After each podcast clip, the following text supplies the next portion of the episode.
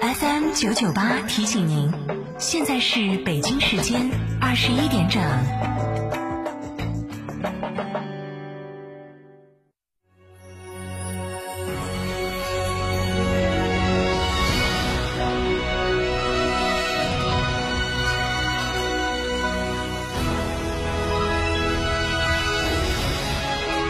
成都的声音，FM 九九点八，成都电台新闻广播。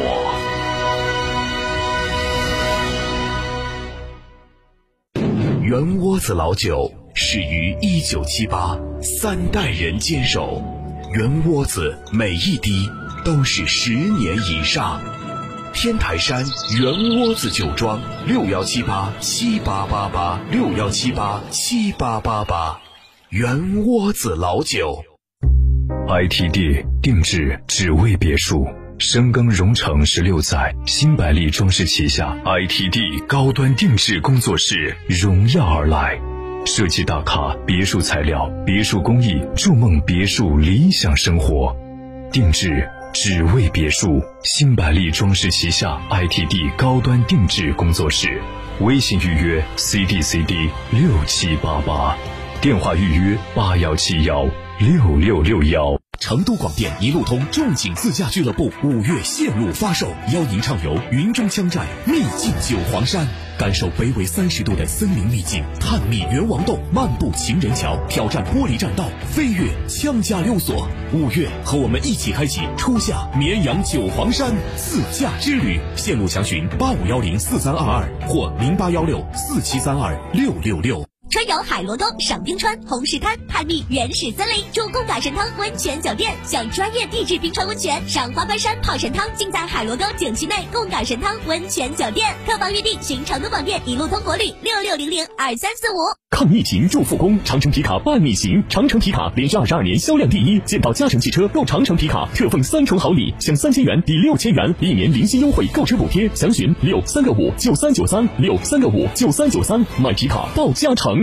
梅赛德斯奔驰 V 级 MPV 独有七座超大空间，搭配豪华真皮座椅，为你开启更大可能。春日明媚计划，V 级最低日供十八元，微停日供仅需十二元，更有购置税补贴及车险额外专享礼。四川福奔零二八八四二幺六六五五八四二幺六六五五。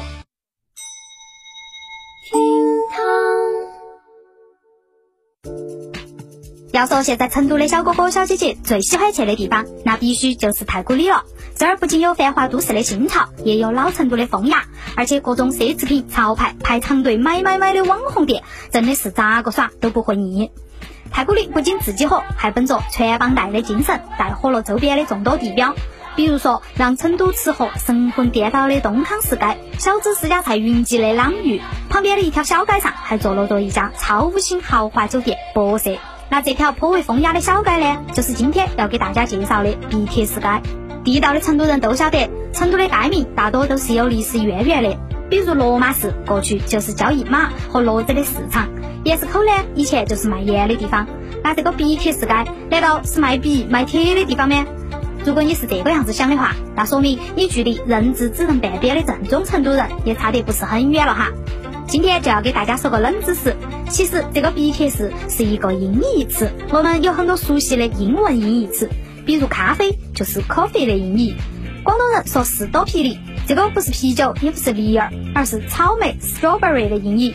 那这个碧铁市的音译就更加特别了，它是满洲语汉化后的读音，原本的读音是 bites。本意是写字的人，汉语的意思是书记人，说人话就是搞翻译工作的文职人员。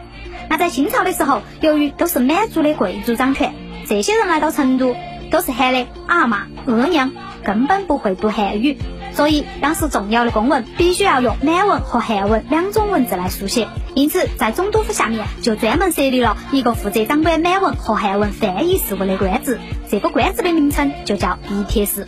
而碧铁市办公的地方就叫做碧铁市署，碧铁市署所在的街道就叫碧铁市街，而且这个也是成都唯一的一条以满语译音为街名的街道。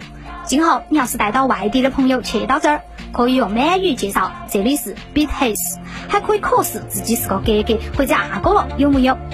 那在清朝前期的时候，笔帖式们的翻译事务可以说是相当的繁重。毕竟如果没有这些笔帖式，我们这些成都土著和满族的贵族就只有打手语来进行交流了。所以在这个时期，凡是由四川送到京城的文书，都要用满文、汉文两种文字。但是到了清朝中期呢，可能是我们软绵绵的成都话太好听了，征服了这些北方来的汉子。这个时候，多数的文书就只用汉文了。但是这个并不代表笔帖式书的翻译官哥哥们就下岗待业了。因为要呈给皇上看的文书，还是要用满汉两种文字，而且送达各部的汉文文书，也必须要去笔帖式署去签章，去出个巴巴。笔帖式街有着非常风云的前世，同样也有着非常优雅的今生。这条只有一百多米的笔帖式街上，还保留着几座老宅子，记载着清代成都的文娱风骚。前面说到的博舍酒店，就是在笔帖式街的老宅院旧址上翻新的。作为传统川西民居的代表。笔帖式街的老宅子比厚重大气的北方民居多了份灵秀，比富丽堂皇的闽南民居多了份低调，比玲珑秀美的江南民居又多了份飘逸。可以说，它吸收了中国古代建筑和一九一一年以后建筑的精华，融汇成了相当独特的川西 style。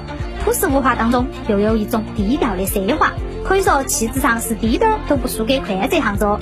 听了笔帖式街的介绍，你有没有觉得有点心动呢？下次你要是在太古里逛街逛累了，也可以来这儿喝个嗨 T，泡个优雅的造型，感受一下传统历史与现代生活的奇妙交融。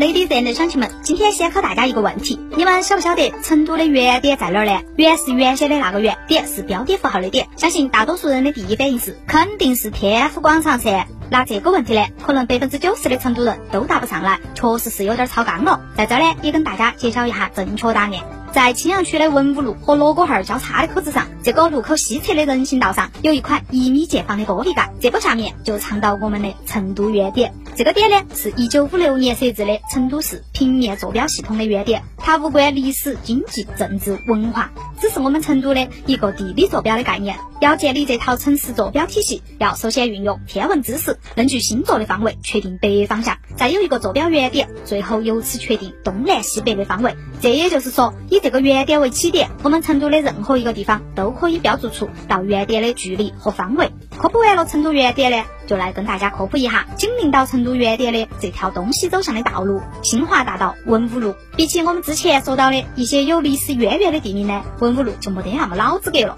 这个文武路在一九四九年以前其实是没得的。四九年过后呢，就打通拓宽了横贯东西的新华大道，这段路也就被命名为了文武路。所以呢，它的年深也就比成都原点大了个几岁吧。那文武路的名字又是咋个来的呢？原来它是由三条小街演变而来的。这三条小街分别是东边的武圣街、中间的文圣街，还有西边的文庙。这个武圣街呢，就是原来草市街口子到银市街口子这一节，因为街上原来有专门祭祀关羽的武庙，从而得名武圣街。而文圣街和文庙街得名，又是因为成都县文庙就在这条街上。但是呢，又因为老南门上已经有了著名的文庙街，也就是成都著名的四七九中间十四中学的所在地，所以呢，这边的文庙街就被喊成了北门文庙街。这儿既有文又有武，能文能武，所以得名文武路。不要看现在的文武路高楼丛生，很多办事机构都在这边，硬是天到黑，忙得很。其实，在解放前，这一片是相当的闲情逸致的。这附近有一个面积相当大的北城公园，范围北起北家塘红石柱街，南到文武路，西起学书街东至。